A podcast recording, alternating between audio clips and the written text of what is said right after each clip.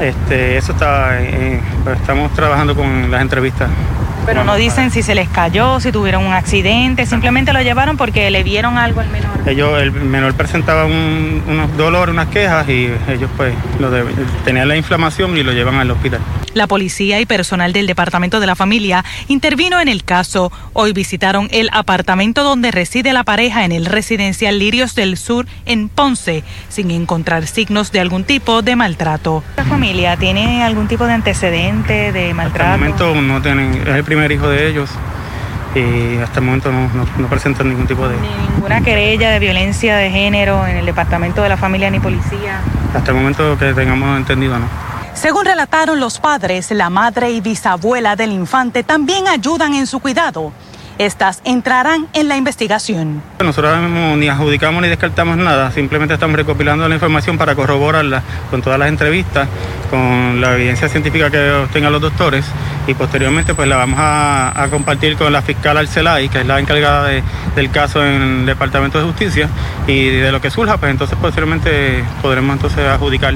En horas de la tarde, el Departamento de la Familia tomó custodia de emergencia del infante. Se dijo que los padres, ambos de 21 años, están cooperando con la investigación. En caso de que se evidencie que en efecto aquí hubo un maltrato contra este infante, ¿a qué se podrían exponer los, ¿verdad? los responsables? Bueno, si hubiera un maltrato, pues se le van a encarar, este, se le van a dar cargos criminales, dependiendo de lo que este, se pueda adjudicar. Eso le corresponde pues, a la Fiscalía y pues las penas que disponga el artículo que se le vaya a erradicar. Para Telenoticias, Caliester Toro. Y lamentablemente los casos de maltrato infantil continúan en aumento, lo que levanta preocupación porque en los últimos meses hemos tenido que reportar casos desgarradores de menores maltratados por sus padres o familiares. Para que usted tenga una idea, en lo que va de año, el Departamento de la Familia ha reportado 10.390 referidos de maltrato infantil, de los cuales 1.334 han sido fundamentados. Esto significa que ha habido un incremento de 3.167 casos si lo comparamos la cifra con las ofrecidas el año pasado. Si conoces algún caso de maltrato o quieres denunciar algún patrón, comunícate con la línea de orientación del Departamento de la Familia al 787-977-8022 o llama a la línea de, a la línea de maltrato al 1-800-981-8333. También puedes comunicarte con la Fundación Ángeles Vivientes al 787-537337 y como Juan Carlos Matías Quiñones, de 33 años, y Pablo Michel Campuzano Guzmán, de 32 años, fueron identificados los hombres que fueron asesinados en una balacera frente al negocio La Sombra Sport Bar en Cataño el viernes en la noche. Matías Quiñones murió en la escena, mientras que Campuzano Guzmán falleció en el CDT del municipio. Alegadamente, ambos fueron tiroteados por sujetos que viajaban en una motora. Y en Fajardo, las autoridades buscan a un hombre que fue arrastrado por la corriente a eso de las 2 de la tarde en Playa Escondida. La información preliminar apunta a que se trata de un joven de 24 años de edad que responde al nombre de Brian, personal de manejo de emergencias estatal junto con agentes de la marítima de Fajardo Fura están a cargo de la búsqueda. A 100 días de haber tomado control de la distribución del sistema eléctrico, hoy el CEO de Luma Energy ofreció una conferencia de prensa en la que no pudo faltar el tema sobre el aumento solicitado a la tarifa de la luz. Además, esta tarde anticipó apagones por generación limitada. Luisa Sotero con los detalles. En momentos en que el negociado de energía revista la tarifa de la luz ante la solicitud de Luma para un aumento, el presidente de esa compañía sostuvo que Luma no determina las tarifas de servicio eléctrico. Luma tiene la obligación por el contrato que firmó con el gobierno de Puerto Rico de presentar propuestas de ajuste trimestralmente al negociado de energía como representante de energía eléctrica y estas tarifas no impactan el ingreso de la compañía. Esto se da en momentos en que parte de los 1.5 millones de clientes cuestionan las interrupciones en el servicio. De hecho, el presidente de Luma sostuvo que el sistema de Puerto Rico es uno de los más frágiles. I really do think this is a 10 year I mean we should not we should not forget and and I would encourage everyone you know the the state of the system today is the worst Realmente pienso que son 10 años para llevar el sistema actual al estado deseado. Y recuerden que se trata de un sistema que es el peor de Norteamérica y se tomó más de una década para llevarlo al estado en el que se encuentra. Luma detalló que tiene un enfoque de integrar fuentes de energía alternativa en el sistema. Por otro lado, en momentos en que la Cámara de Representantes ha presentado un litigio en los tribunales para pedirle información a esta compañía, el presidente de Luma señala que se han recibido más de 100 solicitudes legislativas. Just to try and cause confusion, to, to get information, to continue to Entiendo que la intención de esa investigación no es apoyar ni a los clientes ni a la transformación, sino más bien está causando confusión y añado que Luma mantendrá su enfoque de transformar el sistema. Luma indicó que actualmente cuentan con 3.000 empleados y que son suficientes, pero que continúan reclutando. Sin embargo, no se especificó cuántos de estos empleados son celadores la empresa no, no hace comentarios acerca de litigios eh, en curso. Durante la conferencia se detalló que ahora mismo tienen 65 proyectos aprobados por FEMA y representarían una inversión de 2.800 millones de dólares, en los cuales se incluyen subestaciones para Cataño, Culebra y Vieques. Para Telenoticias, Luisa Sotero.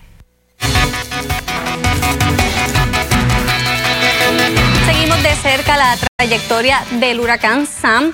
Y ya Samira nos había dicho ayer, hola Samira, ahí está Samira. Saludos a todos y buenas tardes. Ya nos habían dicho ayer que las condiciones del mar en la isla se van a deteriorar, pero ¿qué sabemos de los vientos? ¿Podremos recibir alguna ráfaga o eso es algo que no nos debe preocupar? Realmente, Clorinel, eso se descarta y es por el tamaño del sistema. Así que vamos a ver entonces cuántas millas aproximadamente comprende lo que es ese sistema desde el centro. Sam es un huracán, aunque poderoso, categoría 4, casi 5, porque en este momento cuenta con vientos de hasta 150 millas. Realmente lo que son los vientos huracanados están concentrados mayormente desde el centro hasta 30 millas de distancia y los vientos de tormenta hasta unas 90 millas. Se espera que Sam pase por el noreste de Puerto Rico aproximadamente más de 350 millas. Así que realmente el viento no es un factor peligroso, pero sí el oleaje. Vamos a tener marejadas y no se descarta que pudiéramos tener alguna alerta marítima a mediados de semana referente al paso de este sistema y es incierto aún esos efectos de lluvia en nuestra zona. Veamos lo que es el último boletín de las 5 del Centro Nacional de Huracanes. Hasta el momento cuenta con vientos sostenidos de hasta 150 millas por hora sostenidos, las ráfagas de hasta 185 y su movimiento ayer estaba en 10 millas, luego entonces bajó a 8, ahora se está moviendo aún más lento a tan solo 7 millas en dirección del norte-oeste. Así que tiene una dirección bastante al norte y al menos Puerto Rico está fuera de ese cono de incertidumbre, fuera de ese peligro, pero sí tenemos las marejadas vigentes y vea cómo el sistema, aunque sí está bastante circular, bien formado, es un sistema pequeño que al menos son buenas noticias esa parte. Vea lo que es los vientos. Aquí podemos ver entonces a partir del martes, que tendría miércoles, disculpe, en la noche podemos ver esa cercanía un poco más. Jueves vendría siendo ese momento pico cercano a Puerto Rico, pero realmente no se esperan vientos referentes a este sistema. El oleaje, como les anticipé, a partir del miércoles comenzamos a ver esa llegada de marejadas transportadas también por el viento, buenísimas para los surfers, pero por favor mucha precaución, que sé que muchos me han preguntado a través de las redes sociales.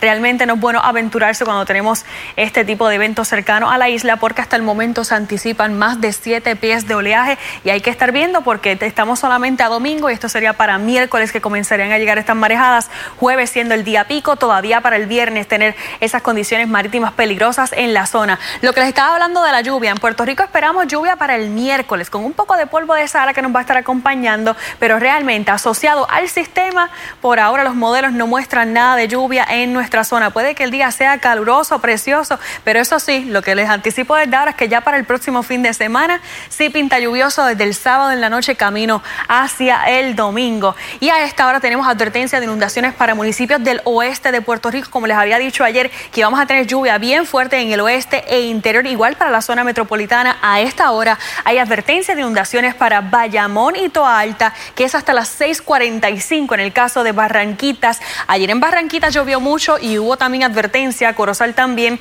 Barranquitas, Corozal, Naranjito es hasta las 6 y es que ha caído más de una pulgada de lluvia y todavía hay tronadas en esas regiones, así que nos acercamos un poco. Vea como todavía tenemos lluvia sobre Naranjito, también en Toa Alta, Corozal a esta hora, Barranquitas, Orocovis, Comerío también tiene lluvia. Un poco más al sur, Juana Díaz, Ponce está cayendo una tormenta eléctrica a esta hora también para el municipio de Peñuelas Adjuntas tenemos lluvia. Parte de Cabo Rojo tiene algo de aguacero, sin embargo Maricao también inician esas tronadas bastante fuertes. Por favor, mucha precaución. Se desplazan entonces hacia regiones de Sabana Grande y también pudieran estar llegando a San Germán. ¿Qué podemos esperar en las siguientes horas? Estos aguaceros se espera se disipen con la puesta del sol, pero a partir de la madrugada vamos a tener la entrada de un poco de humedad en nuestra zona que para mañana se espera nuevamente lluvia. Donde está lloviendo hoy, llueve mañana. Más detalles del tiempo más adelante.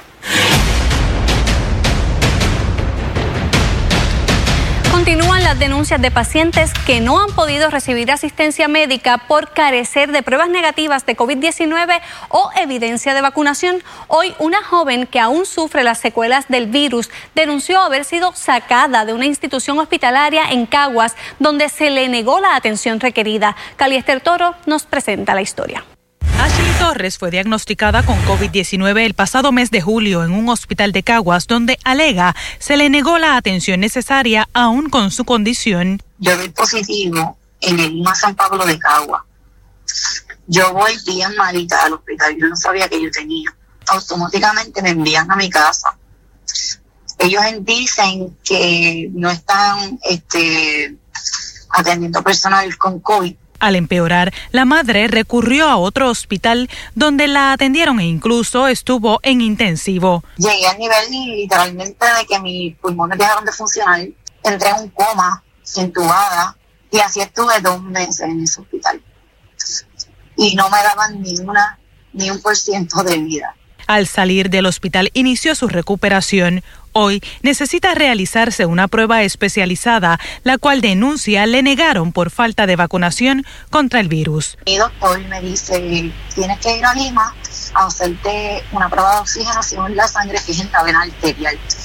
Eso lo hace solamente en los hospitales. Cuando llego al sitio, ellos me piden negativa, prueba negativa de COVID o la vacuna.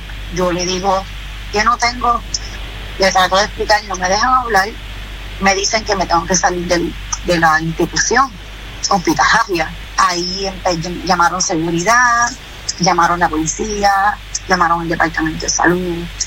Eh, me amenazaron con que me iban a al cargo. La negación del estudio la aterra, pues aún padece pulmonía y su recuperación, según ella, está en alto. Esto ha sido bien fuerte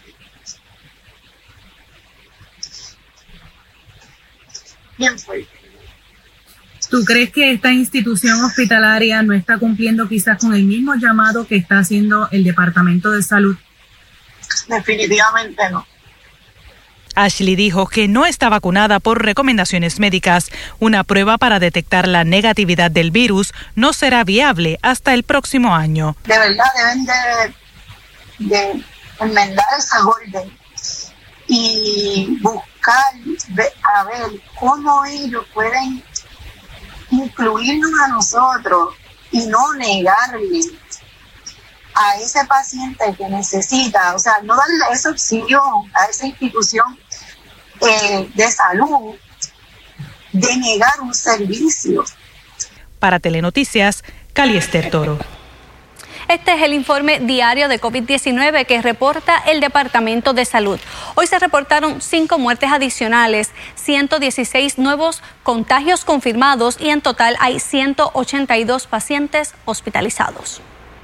Y cambiando de tema, los juristas y duchos en el tema coinciden en que el Tribunal Supremo debe declarar inconstitucional la la parte del Código Electoral que delega al alto foro judicial la selección y confirmación del presidente y presidente alterno de la Comisión Estatal de Elecciones. Según un catedrático en Derecho, la propuesta viola la separación de poderes.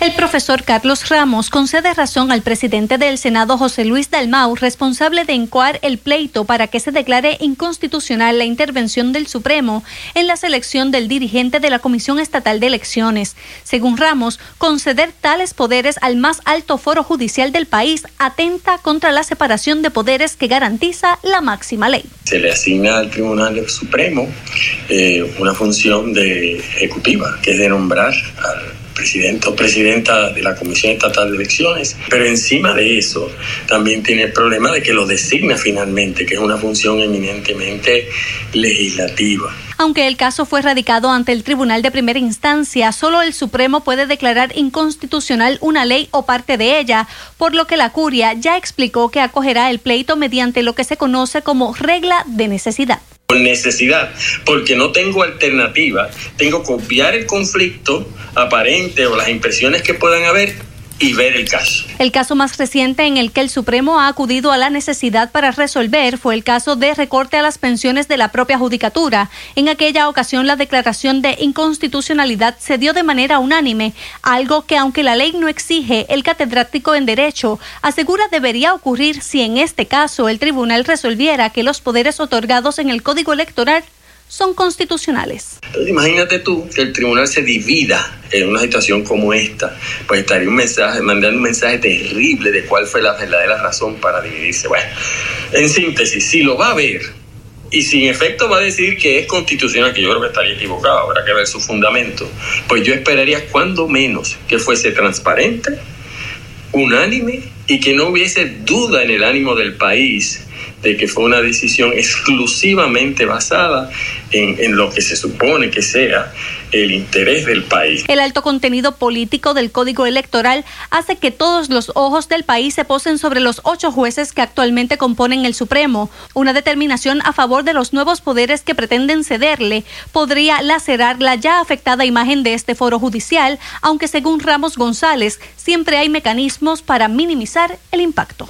Más vale que el nombramiento que venga, es decir, la acción que tome sea transparente, que el país sepa cómo lo hizo, cómo levantó las listas, cómo supo que un juez, un jueza, porque la ley le dice que ese juez o jueza que van a nombrar tiene que ser un elector y especialista en el derecho electoral, ¿cómo, cómo, cómo, cómo conoció eso?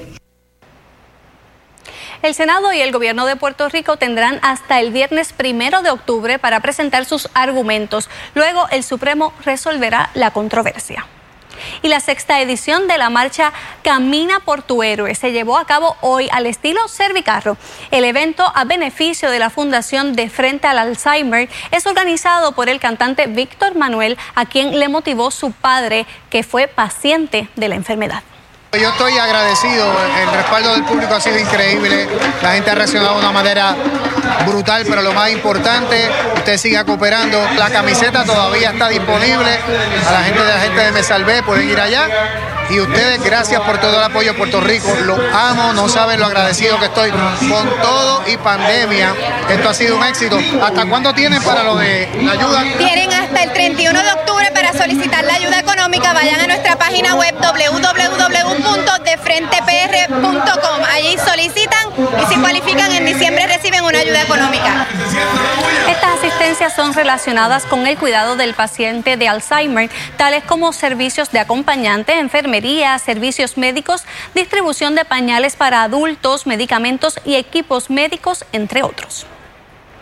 Sin duda, estas navidades serán diferentes para la diáspora, luego que el Departamento de Agricultura Federal prohibiera el transporte de carne de cerdo por el peligro de la llamada fiebre porcina. Esto quiere decir que los populares pasteles de cerdo no podrán llegar a Estados Unidos, una determinación que tiene un gran impacto para compañías que se dedican a esta industria.